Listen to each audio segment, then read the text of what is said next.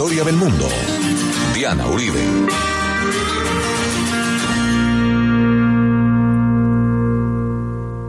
Buenas. Les invitamos a los oyentes de Caracol que quieran ponerse en contacto con los programas, llamar al 302-9559, 302-9559 o escribir al info arroba la casa de la historia com, info arroba la casa de la historia com, o ponerse en contacto con la página web www.lacasadelahistoria.com, www.lacasadelahistoria.com. Hoy vamos a seguir conformando la historia de Irlanda entre la llegada de los vikingos y los normandos.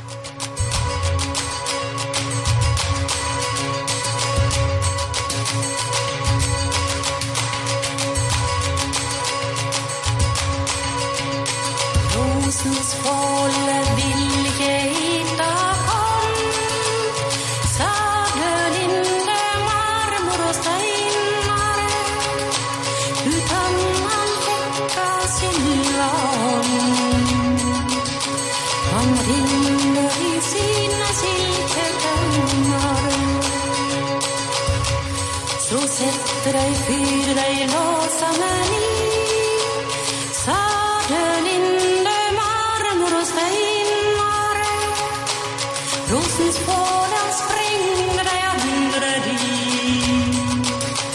Han rinner i sina silketömmar Rosens fåle sprang på Soras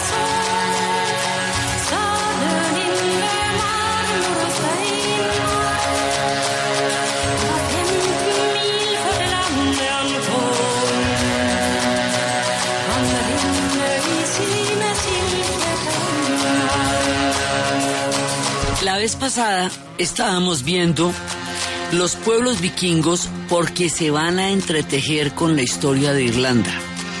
Los irlandeses se van a encontrar con un montón de pueblos de aquí en adelante. Y el encuentro con cada uno de estos pueblos va a determinar una gran cantidad de lo que va a pasar con ellos. Entonces, en el programa pasado estábamos viendo fundamentalmente la cristianización de Irlanda, la llegada de San Patricio, la transformación que eso supuso, el factor de identidad histórico que eso significó y significará de aquí en adelante hasta nuestros días cómo es de fundamental, es un pilar, es una base, es un fundamento histórico, la llegada de San Patricio, la celebración, el verde, el trébol, los colores verdes, todas las diferentes formas de verde, la bandera de Irlanda, todo tiene que ver con San Patricio y estábamos viendo por qué es una figura nodal en la historia de Irlanda. Pero también estábamos hablando de los vikingos. Bueno, ¿y por qué terminamos hablando de los vikingos? Porque ellos van a llegar a Irlanda y se van a entretejer con la historia de Irlanda y después van a llegar los normandos y después van a llegar los ingleses. Y cada uno de estos pueblos trae lo suyo y tiene su influencia y deja su impronta en la historia de Irlanda. Entonces, la vez pasada estamos haciendo un cuadro general de los vikingos y estábamos mostrando cómo los vikingos tienen su origen en Escandinavia, son pueblos del norte escandinavos. Escandinavo significa los hombres de las bahías. Y estos hombres y mujeres son originarios de Noruega, Suecia, Dinamarca. Y se van a expandir en principio hasta Islandia. Y luego, cuando dijimos que estaban fundando naciones, es porque ellos van a tener asentamientos y mezclas y alianzas con otros pueblos y después esos pueblos se van a volver países que van a tener una base y una profunda influencia vikinga, que fue el caso de Rusia, en donde la tribu de Rus, que es Varega, que es una rama vikinga, se va a juntar con los eslavos y van a formar la nación de Rusia. Por su parte, Suecia, Noruega, Dinamarca, en el futuro, después de que se cristianicen, se van a volver naciones y van a ser naciones de población vikinga. Islandia también va a ser una nación vikinga. y hablamos que más noche ellos se van a cristianizar y en la cristianización se van a volver normandos. Contamos que eso había sido un trato que hicieron con los francos porque ya después de cualquier cantidad de invasiones vikingas, ustedes estaban secos y les dieron una tierra para que la habitaran con la condición de que no volviera a aparecer un vikingo para un remedio y esa tierra era la Normandía y esa Normandía queda en Francia y esos vikingos cristianizados son los normandos. Más adelante cruzarán el, el paso de, del, Canal de la Mancha y llegarán a Inglaterra y en Inglaterra eh, este, serán normandos en Inglaterra y esos normandos llegarán a Irlanda y tendrán una, una situación histórica particular. Entonces, los vikingos a la final terminan por todos lados, porque también van a llegar hasta Sicilia. Las invasiones vikingas van a determinar una gran cantidad del destino de Europa porque se dispersaron por todas partes y llegaron hasta América. Entonces, por eso estábamos hablando de los vikingos en todas las diferentes eh, invasiones y estábamos hablando de sus leyes, estábamos hablando de cómo ellos eh, tienen el contraste entre lo brutal y lo rudo de las invasiones pero también entre lo eh, avanzado de sus leyes tenían parlamentos, una situación de legalidad igual entre el hombre y la mujer, eran bastante, eh, bastante avanzados en sus leyes y decíamos cómo ese tipo de legislaciones explican por qué los países que se formarían en el futuro de esta población son países muy avanzados en sus legislaciones en la actualidad. Entonces, y que eso se conoce poco porque nosotros sabemos de los vikingos, la imagen que tenemos de los vikingos la tenemos a través de los pueblos que ellos invadieron y además de pueblos a través de la cristianización. Entonces, a partir de la cristianización y teniendo en cuenta que ellos atacaban las abadías y las iglesias y se robaban todo el oro que había allá, pues la imagen que se tiene de su religión, de su antigua religión y de sus dioses, es la imagen de una religión que consideraba paganas a las religiones anteriores a ellas. Por lo tanto, toda esa visión está mediada por la visión continental que se tiene de los vikingos.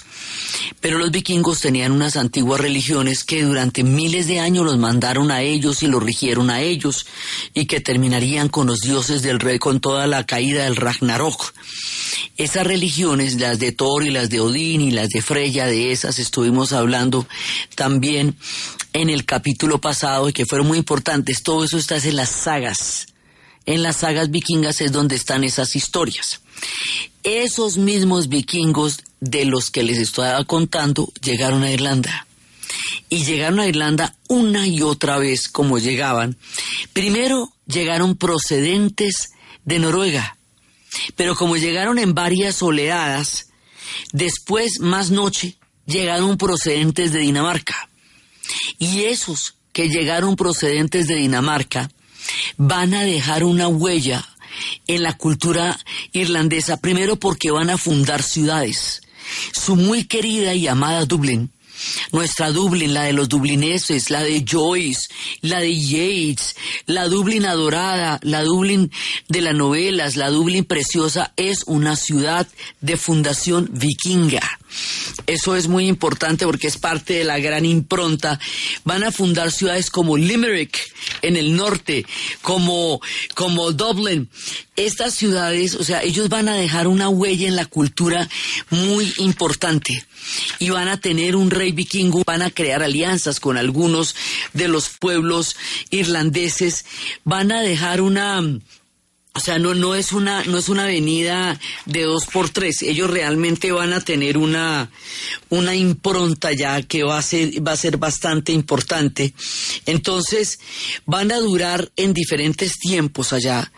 Y van a traer una de las cosas que hay, a que los irlandeses saben apreciar mucho, como los irlandeses son una cultura tan supremamente musical y para ello la música es una parte fundamental de su ser, de su existir. Para ellos el arpa va a ser un gran aporte de los vikingos, van a fundarles ciudades que ellos aprecian muchísimo y van a y van a dejarles el arpa. Con eso nomás ya es chévere, o sea, eso ya les da les da a ellos una digamos una perspectiva importante de que no todo fue destrucción, aunque la hubo, no no vamos a decir que los vikingos van a llegar a Irlanda en modo visita porque no llegaron hacia ninguna parte, ¿no? O sea, no no no es que no invadieran y no fue que nos saquearan.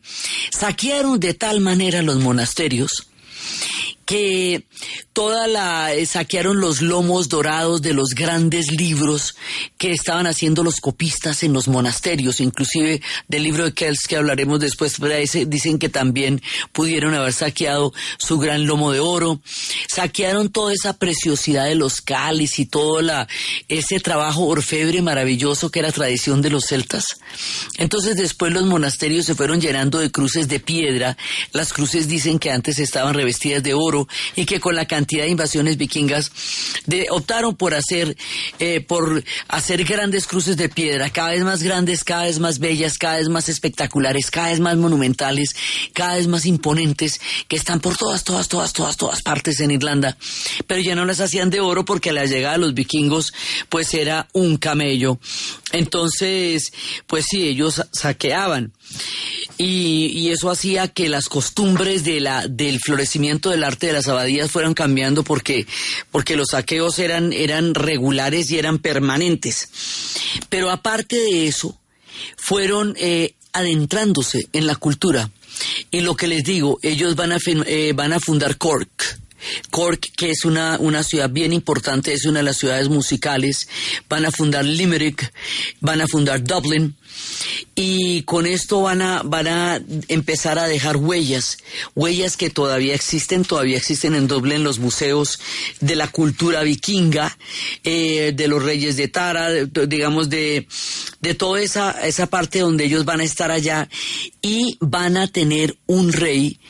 Después de mucho tiempo de estarse relacionando con los irlandeses y teniendo en cuenta que en, entre las diferentes peleas hubo irlandeses que se eh, aliaron con fracciones de los vikingos para pelear con algunos de ellos mismos. En ese momento entonces hubo partes de los irlandeses eh, y de los vikingos que eh, se, se unieron y permanecieron allá durante algún tiempo.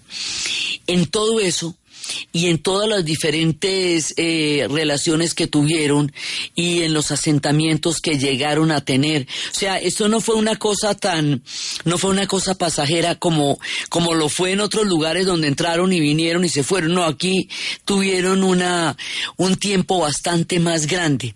Pero sobre todo, aparte de la fundación de las ciudades, eh, dejaron una de las, de las leyendas importantísimas que es un rey.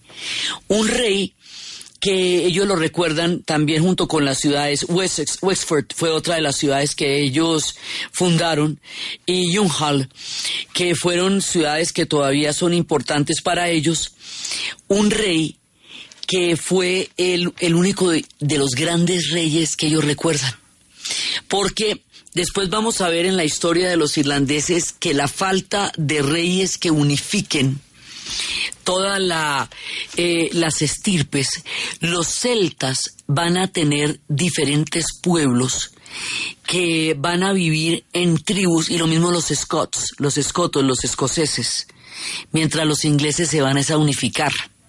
Esto más adelante va a traer consecuencias gravísimas para los escoceses y los irlandeses. El hecho de que los ingleses tengan un proyecto de unificación que lo van a tener desde Arturo cuando digan un rey, una espada y una tierra, mientras que la estructura de los celtas en Escocia como en Irlanda sea la de diferentes reinos. Entonces la idea de un rey unificador es más bien eh, escasa en Irlanda, pero en uno de los episodios en donde lo hubo, en donde hubo un rey que fue grande, fue importante, fue legendario, fue el rey Brian Boru. Y ese rey expulsó a los vikingos. Y él es parte de, del mito, de la leyenda. Eh, pues como todo lo que pasa en Irlanda, pues tiene que ser legendario y tiene que ser tremendo y tiene que ser un hombre que que no tenga miedo y tiene que ser un hombre que posea una fuerza descomunal, eh, porque nadie que los lidere puede ser un hombre normal, sino tiene que ser una historia absolutamente impresionante. Entonces, a este hombre, por, la, por las leyendas de las arpas y de su valor increíble, se le tienen melodías dulces, maravillosas y épicas como las que tienen los irlandeses cada vez que revisten a alguien de sus dulces, poderosas y épicas leyendas.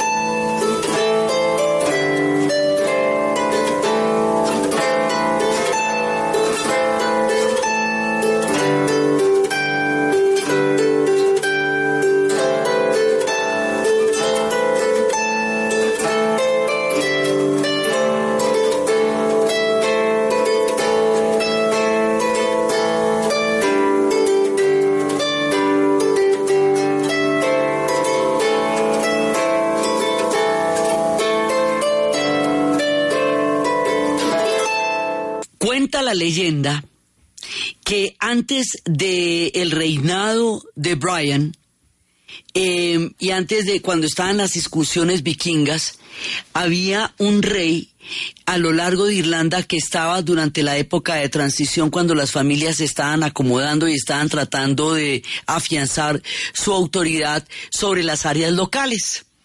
Entonces que el hermano de Brian, que era Matt Gamean, había tomado el control sobre Munster por allá, por el 964, después de que había derrotado al, rey rival que era Mael Moat. Tres años más tarde, Madgaman, eh, que se supone que había llegado a un trato pacífico y a tener un encuentro pacífico con Mael Moat, y se iban a, se iban a encontrar, iban a conversar, se encontraron y resulta que lo mató. Entonces Brian eh, lo sucedió después como rey de Munster y quedó rayado. Entonces, eh, mucha gente no sabía de Brian Boru. No sabían que había crecido de una familia de reyes de Munster y que había nacido para ser un gran peleador. No acuerde que todos aquí están, los reyes siempre están metidos en la leyenda, y entonces que él con frecuencia había batido en grandes peleas a los vikingos del Limerick y que también comerciaba con ellos, o sea, una y las dos cosas. Entonces, eh, y que también había ganado eh, un gran aprecio porque era importante en su, en su navegación y que era un tipo que tenía muchísimas cualidades y que había desarrollado muchísimas virtudes también en el orden militar, tipo que tenía toda clase de, ah, de, cosas de, que le servían en la vida y que entonces eh, que él era rudo en la pelea, pero también era capaz de perdonar en la paz.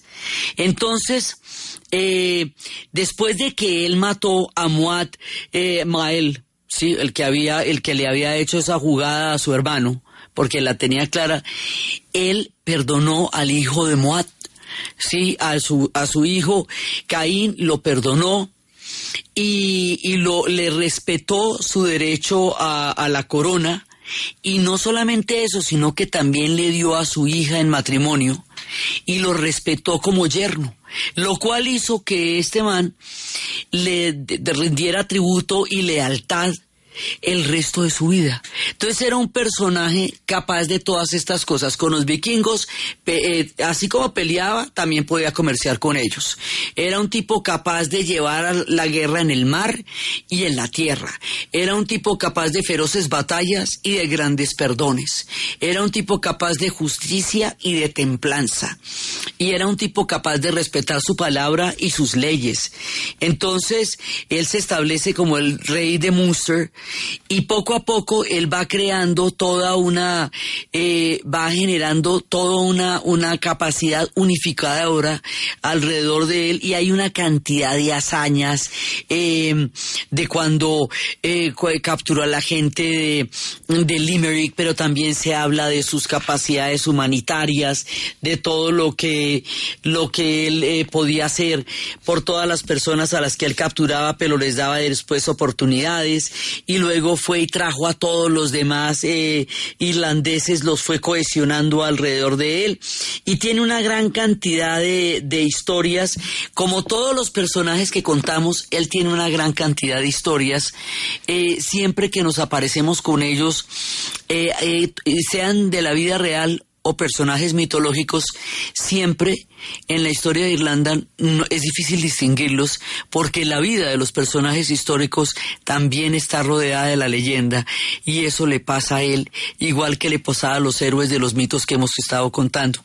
Pero él es un personaje legendario dentro del imaginario de la posibilidad de un rey que una a los irlandeses, figura que muy pocas veces en la historia de ellos se va a dar y que va a ser gravísimo que no se repita con más frecuencia en el futuro porque la atomización propia de sus organizaciones sociales los va a hacer vulnerables más adelante en el momento en que los ingleses se unifiquen. La historia de este rey es legendaria y es inmortal y con la historia de este rey vamos a la pausa.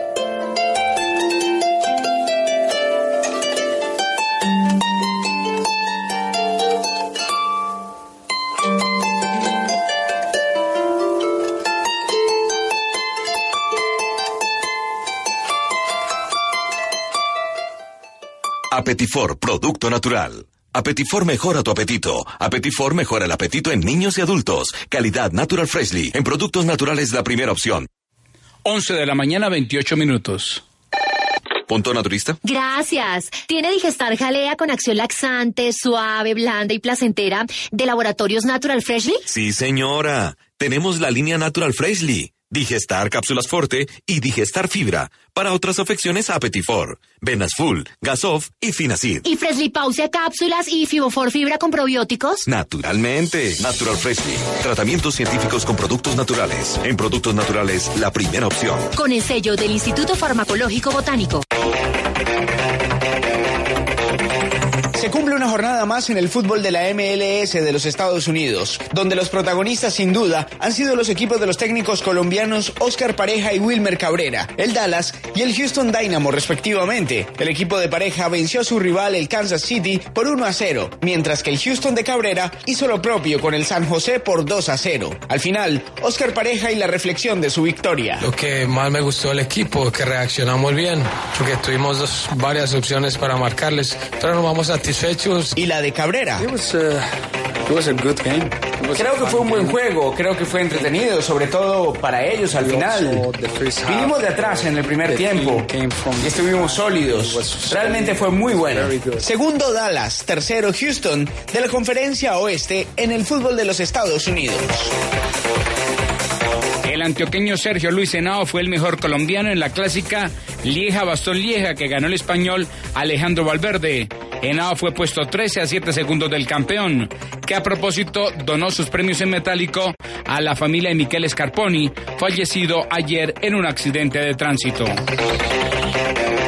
El atleta paralímpico colombiano Francisco San Clemente, quien se prepara para Tokio 2020, se impuso en la Maratón de Madrid, modalidad de sillas atléticas. Mientras tanto, el también nacional Cristian Torres, en la modalidad T52, terminó segundo en la Maratón de Londres. Los 115 años de historia que tiene el clásico español. El primer enfrentamiento entre Madrid y Barcelona se remonta al 13 de mayo de 1902 en un partido de la Copa Coronación. El conjunto azulgrana se impuso 3 por 1, mientras que Real Madrid venció en el primer clásico de la liga el 17 de febrero de 1929.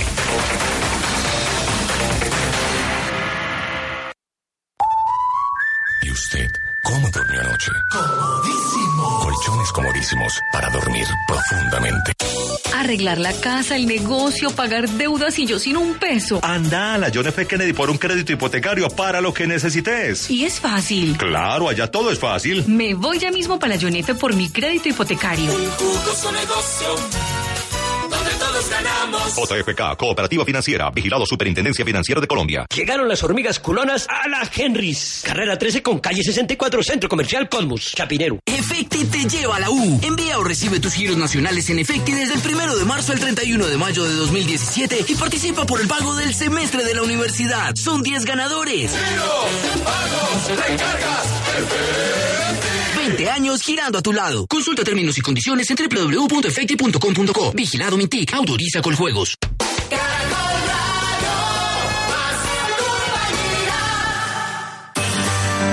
Historia del mundo de Caracol Radio. Con Diana Uribe.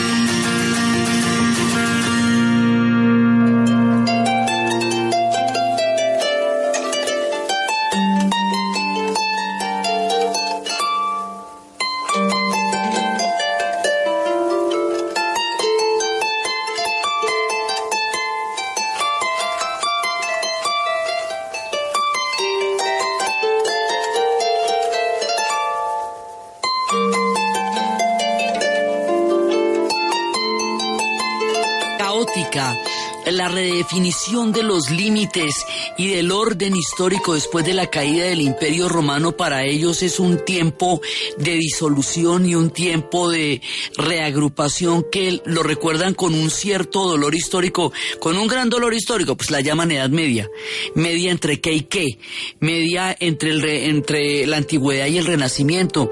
Eh, prevaleció y aún prevalece, a pesar de que ya los historiadores han replanteado muchas veces eso, una idea de que el medioevo fueron más o menos 11 siglos que se perdió la plática, porque les parece que no avanzaron en cuanto a cultura y a civilización con respecto a todo el florecimiento de la antigüedad y a lo que después serían los esplendores del renacimiento. Eso no fue lo que le pasó a los irlandeses. Todo en Irlanda es diferente.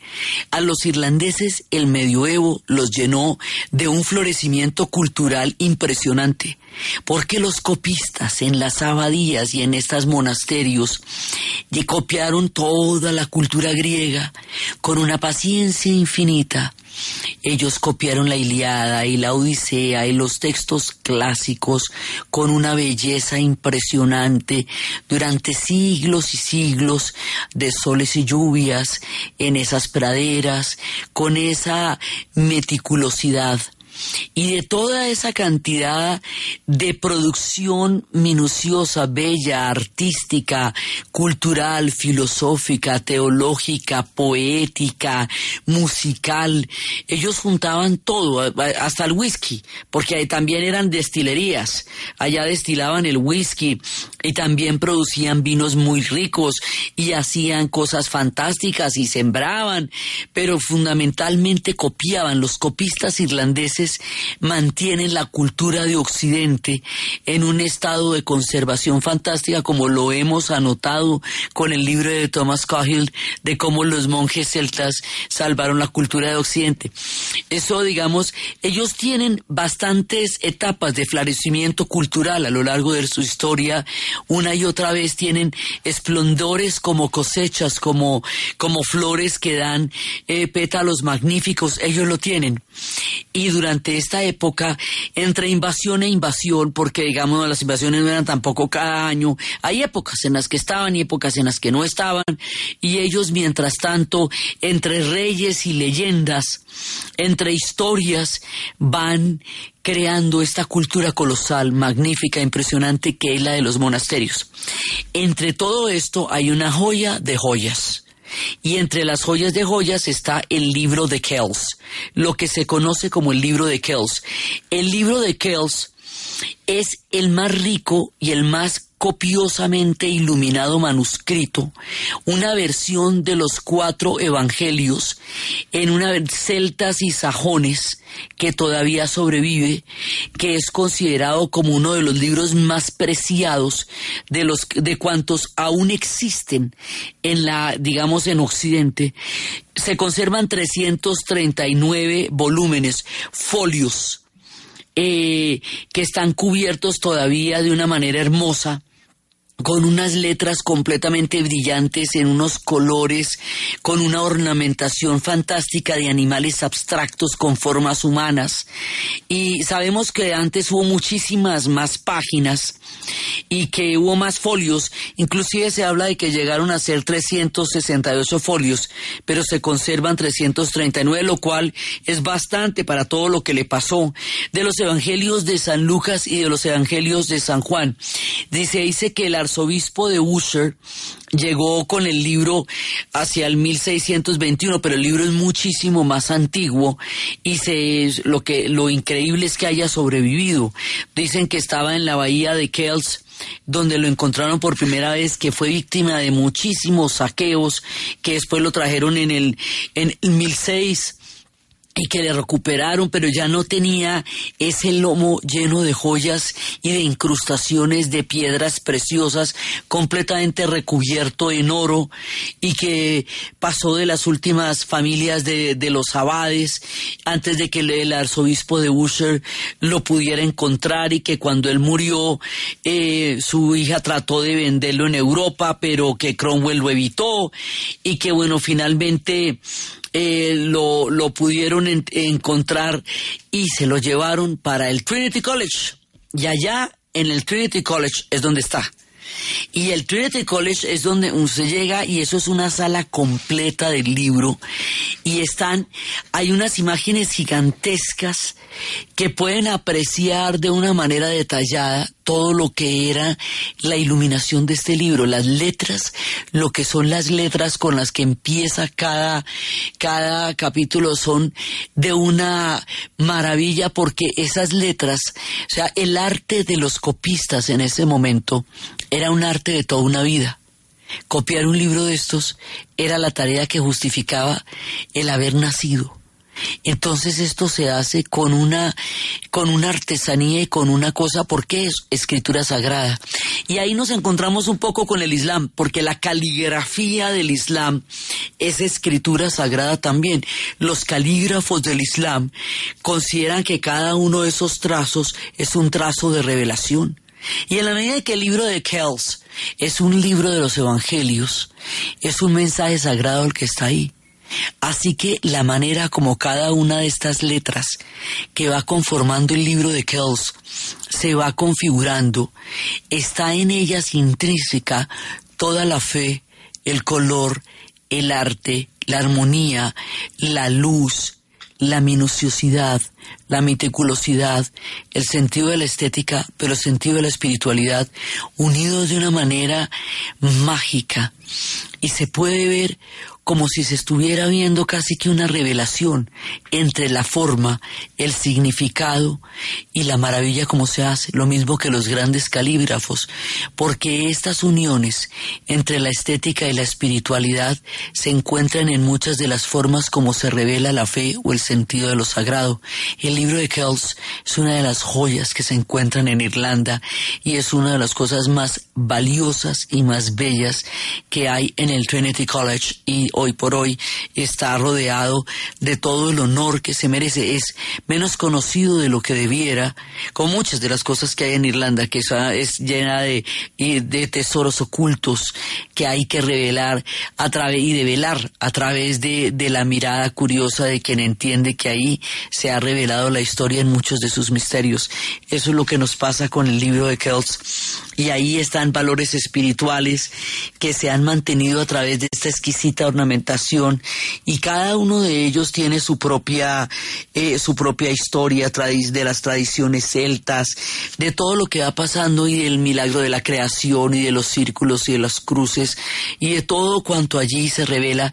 Esto también está pasando y están pasando las traducciones de los textos y están pasando ese mundo de los copistas. En el mundo de los copistas se pueden hacer cualquier cantidad de historias y de novelas porque es la y alucinante imagen de gente que dedicó toda su vida a unir la espiritualidad con el arte del color, de la luz, de la fe, de la belleza y del contacto con lo sagrado a través de un trabajo totalmente detallado, lleno, lleno de luz y de belleza que iba a tomar toda una vida. Normalmente uno piensa en las grandes catedrales góticas cuando piensa en el arte monumental, pero este arte fino y preciso también es un testimonio de la validez de la existencia humana y también de la divinidad y de la espiritualidad. Eso es el libro de Kells y es parte de la gloria, de la cultura y de la belleza de el mundo de los irlandeses y del esplendor del medioevo y de todo este tiempo en que se cocinaba la grandeza de la cultura de los irlandeses.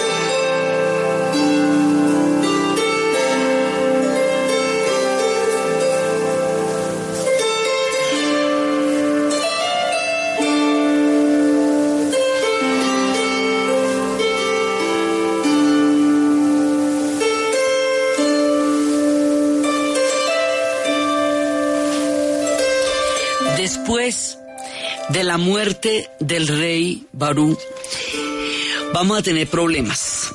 Vamos a tener problemas porque no logran ponerse en la, en la eh, de acuerdo en la sucesión de Brian Boru.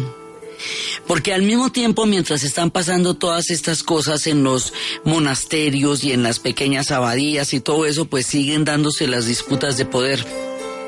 Entonces, los vikingos en algún punto también se volvieron mercenarios y trabajaron eh, para otros tipos de ejércitos y todo. Dieron lora, mejor dicho, toda la lora del mundo.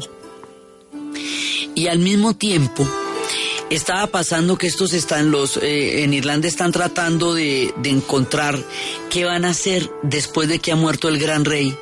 Y hay toda clase de disputas entre los descendientes y guerras entre los hermanos y todo eso. Y estas disputas y estas guerras van a hacer que haya profundas divisiones internas. Y estas profundas divisiones internas van a hacer que ellos, o sea, divisiones que están fundamentalmente entre, entre diferentes grupos celtas, van a hacer que ellos inviten a un combo a que intervenga. Y esa invitación va a ser mortal para el pecho.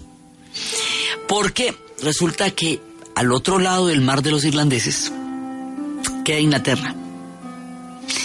Y ahí hay una enfermedad de geografía que vamos a ver que se va a ir desarrollando de una manera grave.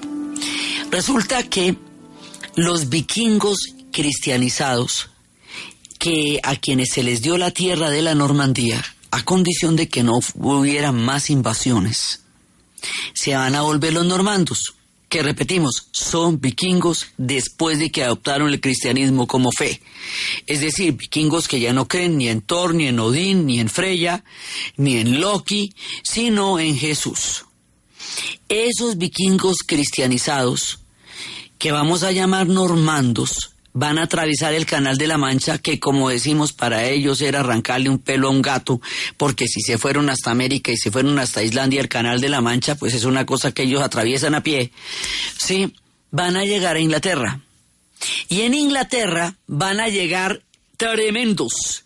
Van a llegar en modo Guillermo el Conquistador en 1066. ¿Sí? Y entonces allá van a llegar y van a tener una batalla y van a, ellos van a conquistar. Como bien lo indica su nombre, Guillermo el Conquistador va a llegar allá eh, y en la batalla de Hastings va a derrotar a los vikingos, o sea, los otros vikingos que no se habían cristianizado, estos que habíamos dicho que no tenían que volver a hacer ninguna invasión y no tenían que llegar a ninguna parte, porque ya ese era el trato, y a los germanos, ¿sí? Y se acuerdan que habíamos dicho que en Inglaterra había germanos, y de los hermanos decimos que son los sajones, ¿sí? Y que, y, que son los anglos. Pero también habíamos dicho que habían celtas que eran los, los, eh, los britanos, ¿verdad? Y, y que los bretones eran de origen normando, ¿verdad? Eh, Que eran de origen eh, romano, ¿cierto? Bueno, pues ahora le vamos a echar a esta vaina normandos porque la mezcla de todos estos es la que nos va a dar un inglés. Ya habíamos dicho que eso se bate tres veces y se revuelve y sale un inglés. Entonces, lo que nos falta para hacer la composición de los ingleses es la llegada de los normandos. Este tipo, Enrique, este tipo, Guillermo el Conquistador, que aparece en 1066 y que conquista a todo el mundo a través de la batalla de Hastings, donde derrota a los vikingos y a los germanos, este tipo es el último que va a invadir Inglaterra. Ya nunca nadie más lo va a lograr. De aquí en adelante Inglaterra le va a dar sopo y a todo el mundo porque ya después de eso ni Hitler lo va a lograr. La batalla de Inglaterra en la Segunda Guerra Mundial es la, la muestra de cómo eso no va a pasar. Entonces, este tipo va a lograr llegar allá y no solamente los va a invadir, sino que los va a conquistar, sino que se, más adelante va a ser nombrado rey, pero más adelante es como, como seis meses, un año después. Y este tipo se va a volver un rey importantísimo. Y este tipo va a fundar una dinastía y ese viejo sueño arturiano de una, una espada, un rey, una tierra, va a terminar cumpliéndose la unificación de la isla alrededor de la figura de un rey. Esta Inglaterra de la que estamos hablando es una Inglaterra que solo cubre Inglaterra y Gales. Esto no cubre Escocia, esto no cubre Irlanda. Escocia es un mundo celta allá arriba, detrás de la muralla de Adriana. Irlanda está al otro lado del mar de los irlandeses. Aquí está este pedazo que llamamos Irlanda, que comprende Irlanda y Gales, que está ahí de, de, de carajazo. Entonces, esta es la tierra de los de, de Guillermo el Conquistador, que es un tipo normando. Entonces, ¿qué pasa? Que lo que más adelante, como 100 años después de esto, es que van a llegar los normandos a la isla de Irlanda. Es decir, que los normandos que lleguen a Irlanda no van a llegar procedentes de Francia, de donde originalmente se formó este combo por el trato que hicieron con los francos, sino que van a llegar procedentes de Inglaterra porque ya llevan allá un rato, un buen tiempo. Entonces ellos van a identificar a los normandos con los ingleses, porque van a llegar de allá. ¿Sí? No los conocen en, modo francés, los conocen en modo inglés. ¿Sí? Y van a llegar allá y van a hacer un anillo de castillos que todavía quedan. en muchos lados como, como rodeándolos. Antes teníamos las torres irlandesas que estaban cerca de las abadías, que eran las que nos avisaban cuando llegaban los vikingos. Ahora vamos a tener esta mano de castillos. Son unos castillos altos, hechos en estas rocas gigantescas, que se ven en medio de las praderas, que van apareciendo anillos, cinturones de castillos normandos, que tienen una antigua magnificencia que todavía se puede ver.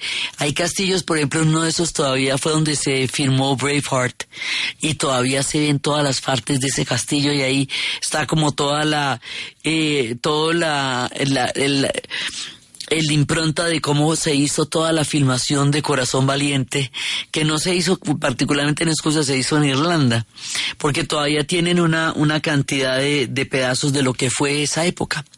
Entonces llegan los normandos allá y resulta que en las disputas de este intento por tratar de volver a unificarse entre todos los pueblos celtas que están guerreando entre sí para tratar de suplir el vacío de este legendario rey que deja tras de sí mm, una cantidad de divisiones porque él era una figura unificador, pero detrás de él no hay quien, detrás de él no hay una figura unificadora, entonces le piden el favor a los normandos que se intervienen eh, y se alían, una parte de los celtas se alían con ellos.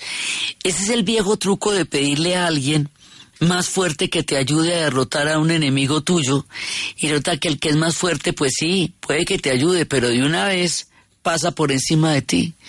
Esa, esas figuras en la vida de pedirle ayuda a los normandos generalmente resultan mucho más costosas que beneficiosas. Porque los normandos lo que van a ver es una tierra fértil, bacana, chévere, y van a ver unos pueblos que mal que bien pueden derrotar con alguna facilidad. Los normandos llegarán para quedarse. Su influencia será larga. No son mercenarios tendrán una impronta importante. También serán parte de la forma que tendrá la historia de Irlanda. Con la llegada de los normandos, terminamos nuestro primer recorrido de vikingos y normandos por las tierras irlandesas y de pueblos y de libros sagrados y copistas que pasan en los esplendores del medioevo. Entonces, desde los espacios de las pequeñas abadías, de los monasterios, de los vikingos, del gran rey Brian Boru, de las arpas, de los celtas en las abadías, de los monjes en los pequeños monasterios, de los vikingos en los mares de Europa y en los prados de Irlanda, y de toda esta composición de una isla que ebulle en medio de una civilización colosal que se forja en los pequeños monasterios y los y los venires y los avatares de los vikingos formando la historia de Irlanda en la narración de Ana Uribe, en la producción Jessy Rodríguez y para ustedes feliz fin de semana.